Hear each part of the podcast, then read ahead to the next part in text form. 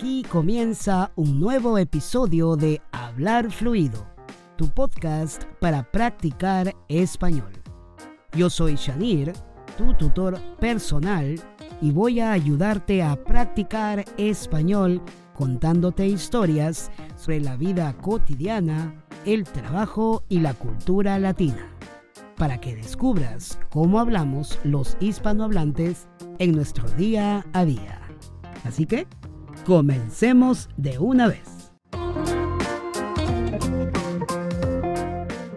Quiero empezar este episodio agradeciéndote por seguir allí, al otro lado de la línea, escuchando semana a semana estos episodios para practicar español. Y hoy te traigo un episodio súper, súper cotidiano, porque vamos a tocar un tema que estoy seguro te chocas con él cada día, o al menos cada vez que tienes la oportunidad de hablar con un hispanohablante. Así que hoy vamos a hablar sobre los saludos.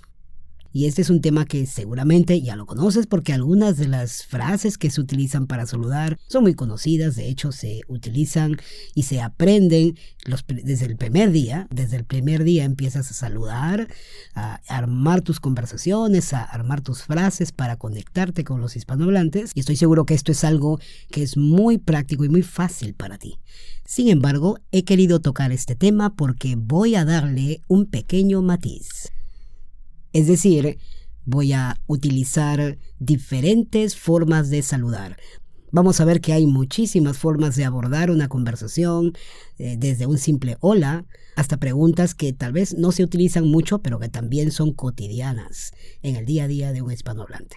Ya vas a ver a qué me refiero. Hola es la primera palabra que estoy seguro aprendiste. Y generalmente este saludo se usa en contextos formales e informales. Y dependiendo de qué hora es en el día, puedes acompañarla de un buenos días, un buenas tardes o un buenas noches.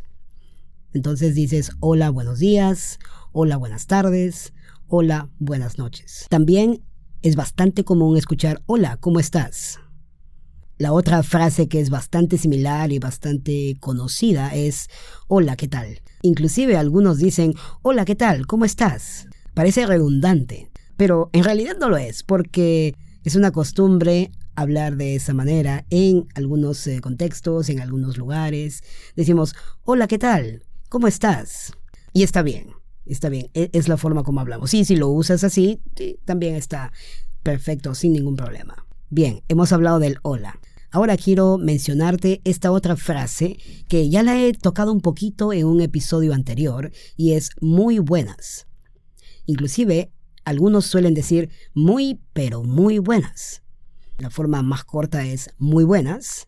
Y otros dicen muy, pero muy buenas, cuando estás con mucha emoción, cuando estás alegre, cuando quieres eh, abordar una conversación con toda la alegría, con toda la emoción, dices muy, pero muy buenas.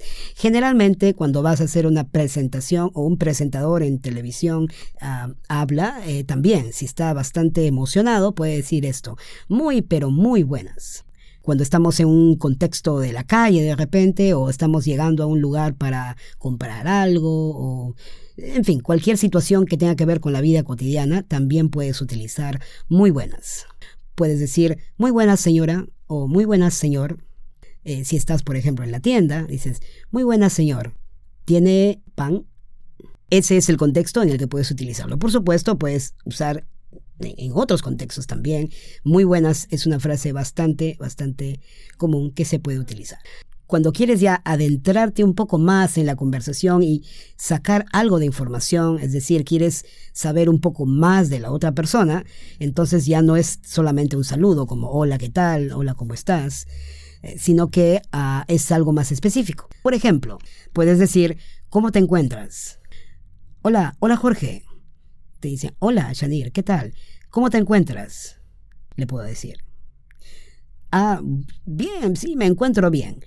Algunas personas pueden referirse a su salud o a su estado de ánimo. ¿No? Entonces, ¿cómo te encuentras? Me encuentro bien, me encuentro triste de repente, ¿no? Si está triste, puede decir me encuentro triste.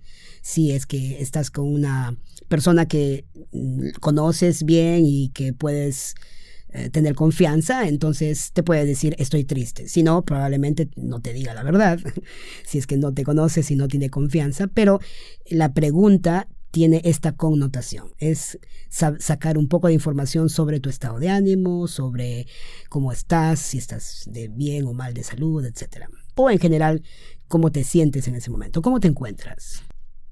Otra pregunta que también se utiliza mucho y es para saber un poquito saber un poco de su vida, ¿no? Puedes decir, ¿qué te cuentas?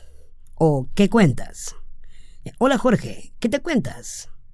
Hola Rosa, ¿qué cuentas? Son dos preguntas que pueden servir para saber un poquito más lo que está sucediendo con su vida. Probablemente o posiblemente no has visto a esta persona por algún tiempo, entonces puedes decir esta pregunta.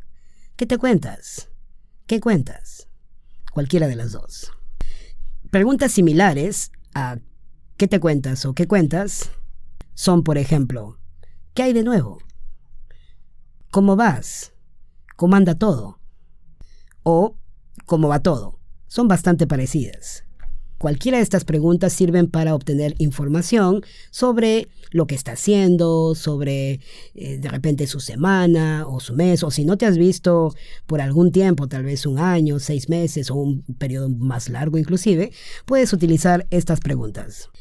Bien, si quieres ser un poquito más general, también puedes decir cómo van las cosas. Jorge, ¿cómo van las cosas con tu negocio? O cómo van las cosas con tu universidad. Entonces puedes agregar información adicional a tu pregunta para saber tal vez específicamente algo que quieres saber o si no, de manera general.